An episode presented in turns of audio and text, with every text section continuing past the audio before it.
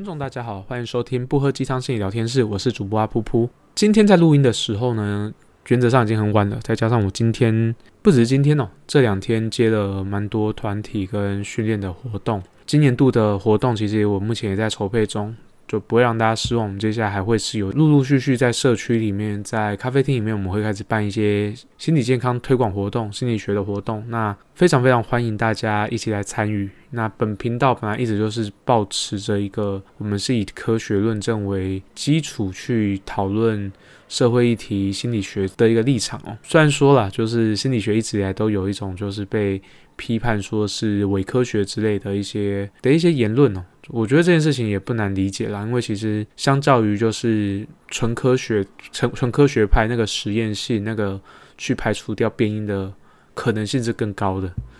那心理学它本来就有个限制，是毕竟我们是在人身上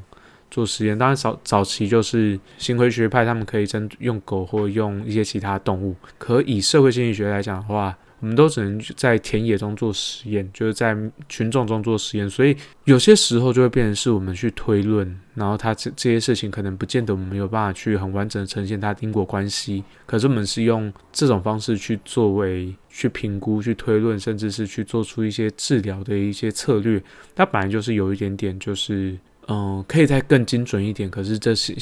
这显然是目前科学极限。那近几年因为 fMRI 就是之类的一些技术，基本上我们开始能够对于脑部的脑神经的反应可以有更进一步的了解，所以它开始在继续往科学这一块去靠拢。可事实上，就是我认为是科学这件事情，在现代的社会中，其实是一个很重要的东西。既然聊到这件事情的时候，其实我猜大家应该不难听到本频道一直在的那种跟风精神哦。其实我今天原本是想要聊艾迪莎莎跟网妖的事情，一方面是因为我累了，另外一方面是我自己也在。思考了一下，是嗯，这个频道毕竟是心理学，关于妇产科相关啊、生理医学相关的知识，其实我本身是不足的，所以我自己觉得，就是我去讲说什么科学论证这件事情要怎么去分析，然后或者是做肝胆排湿法它的背后的原理，还到我的观点是什么？我觉得我观点一点都不重要，因为我不是不具有专业性，那我甚至连艾丽莎莎那本书都没有翻过，所以我觉得。评论这个不会是我的工作，然后再加上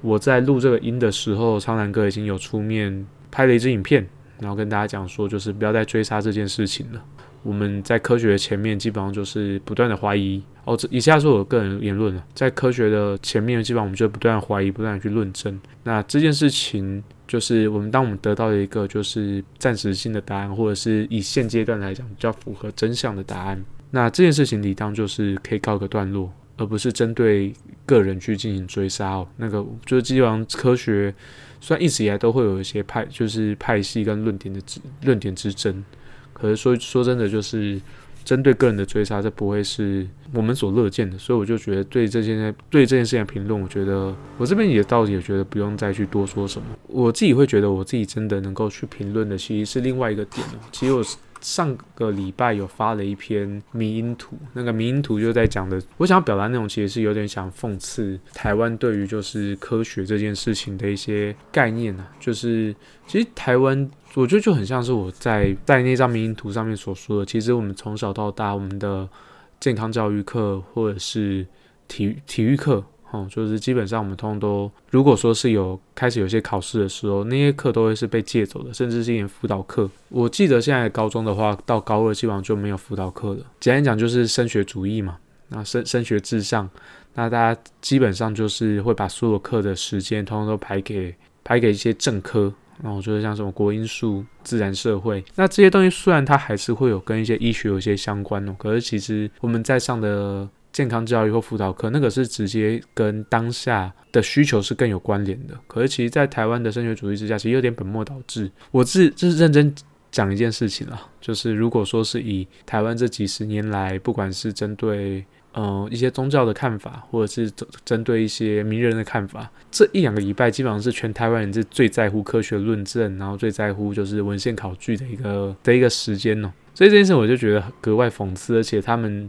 应该说我们啦，就是真的在乎的，可能也不见得是所谓科学的结论是什么，而是看到一个看到一个人犯了错，然后我们就集体围剿之。这也不难理解，因因为其实或许这两位网红他们本身就是具有一些争议性人物，可以讨厌他，可是至于要不要霸凌他这件事情，或者是我们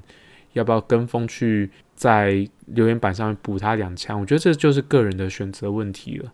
那我觉得这件事情回过头来讲，我会想要跟大家聊聊一个概念哦。那个概念其实是从社会心理学切出来的啦，那个叫从众行为。那从众行为的话，基本上是它对于一些就是在社会里面，它针对一些信念或对一些行为，它会有一些群体性。基本上就是我们在群体在共同做决定的时候，我们很常会去照着其他人的反应去决定，说我们到底要做采取哪些行为或者什么，我们要相信什么事情。这件事情就会导致说，我们在单独的时候会比较容易遵照自己认为正确的事情去做。可是当有一群的时候，maybe 是因为同才压力，一方面，另外一方面也有可能是害怕说。会被排斥，或或者是会担心被犯犯错，这些社会压力，而让我们能能够做出的决定会受到呃群众的影响。我自己会觉得，就是我自己的想法啦，就是台湾真的有因为这两个事件，应该说社群不是只有台湾人，社群真的会因为这些事件而开始在乎科学吗？我觉得这件事情不太可能。我觉得反过头来讲，就是这是一种从众效应，大家因为大家就是那个很明显的一些攻击对象，那些就是议论的风向就是朝那边吹。于是大家就选择就是去从众，然后去提出说，哦，这个他提出的论文到底正确性高不高？然后他所引用的那些言论到底符不符合现今的科学论证？我认真讲，我在猜，就真的有花时间去 Google，我们就不要说多了，我们就讲 Google 就好。他有上期刊搜寻去找那篇文献在讲些什么。我在想，除了苍兰哥之外，或许在在网络上面真的是没有几个。为什么要？去攻击这些人，我自己觉得他就是一个第一个，就是大家都在骂这件事情，而且这件事情错的明显，而且有一个人在帮我们背书，于是大家就基本上就是一个集体围剿的状况。那所以基本上呢，我自己觉得针对这件事情，我觉得大家其实可以去反思的一件事情是，我们到底在这个社会上，我们自己很常一常一直很常在讲说什么，我们要媒体试读能力，媒体书试读能力，那我们是不是有可能去摆脱？就是所谓的集体，就是集体怎么看这件事情，我们就必须要怎么看这件事情，这样子的一个迷思里面。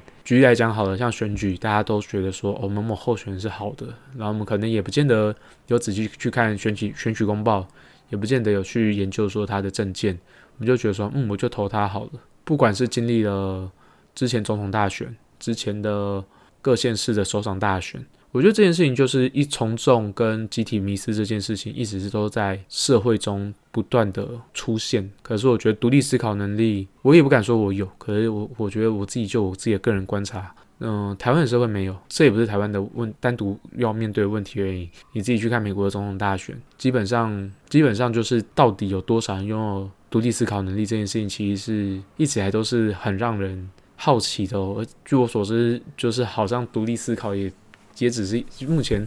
我所了解的是，它是一个抽象的概念，它很难去有一些测定，说每个人的独立思考能力到哪里，这甚至跟智力没有什么直接关联。那所以回过头来讲一件事情，就是我们要怎么样去辨识这些资讯？难道别人说对我就对吗？或者别人说错我就错？这件事情其实我觉得并不尽然。而且如果说你考量到有另外一个心理学概念叫集体迷思，那个集体迷思的概念就是当一群人在共同去讨论。这些人的目标是趋于一致的，通常会去做出一些错误的判断。这个研究其实是在当时有一个实验，就是一群呃条件非常非常优秀的人，然后他们在针对一个事件，他们的看法趋于一致。可是就是当他们就是发现说一切都如讨论就如同就是做梦般顺利的进行，没有任何意义，大家就开始越来把越来越把那个议题越推越极端，直到这个东西到最后检核的时候，发现说这个东西跟市场期待错离谱。那这东西就回过头来讲，就这这就这就很像我们前阵子前阵子我自己在思考的一件事情。我现在是在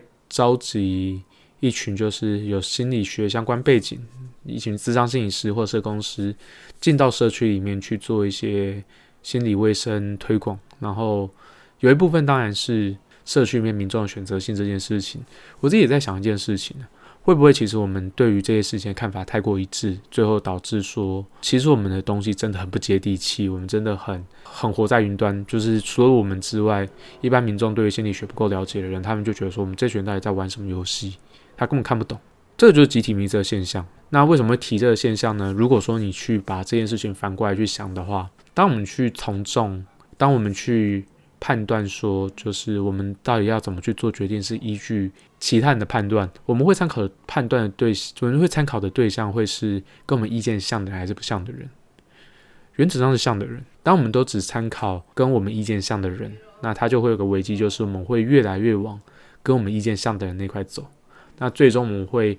得到一些很诡异的结论，这也不是不不可能的，因为我们只听到一方面的意见，我们做一看法就越来越极端，然后到最后离开那个同温层，离开那个圈圈之后，我们才会发现我们自己其实是判断上是有些落差的。那所以这件事情，我觉得就是留留给大家思考，我们要独立去想说，我们到底要该做什么判断，而不是只看身边人怎么去做决定。今天的录音原则上就到这边，因为我是认真讲，我今天在录音的时候，我他妈真的有点累了，所以我这边就不跟大家赘述。然后我今天就跟大家聊到这，然后我也想听听看大家对就像这样比较短的录音内容，然后有什么样的感感想，有什么样的建议。我在这边也顺便分享了一件事情哦，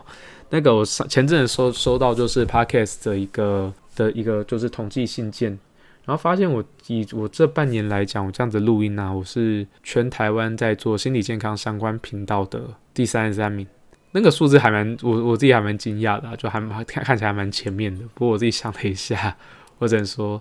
干到底是多少人在录这个主题的节目？我就是我我点阅率那么废，还能排到三十几名，那。我自己是觉得啦，就是代表说，呃，这个主题，呃，可能对对大家来讲，它不是一个休闲时间会想听的东西。